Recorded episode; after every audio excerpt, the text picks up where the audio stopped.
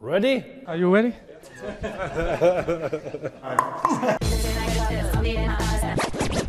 Cologne versus Dortmund.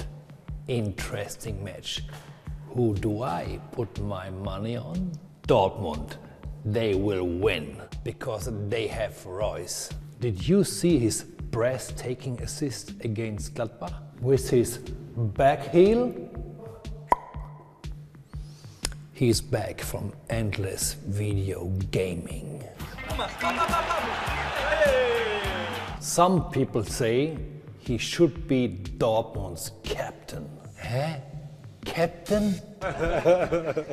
He's great on the pitch. But does he have it all upstairs? For years, he drove a sports car with a fake driver's license. Ich finde sowas äh, klasse. A fake driver's license. What a risk taker. Not a captain. What do you think? Drop me a line.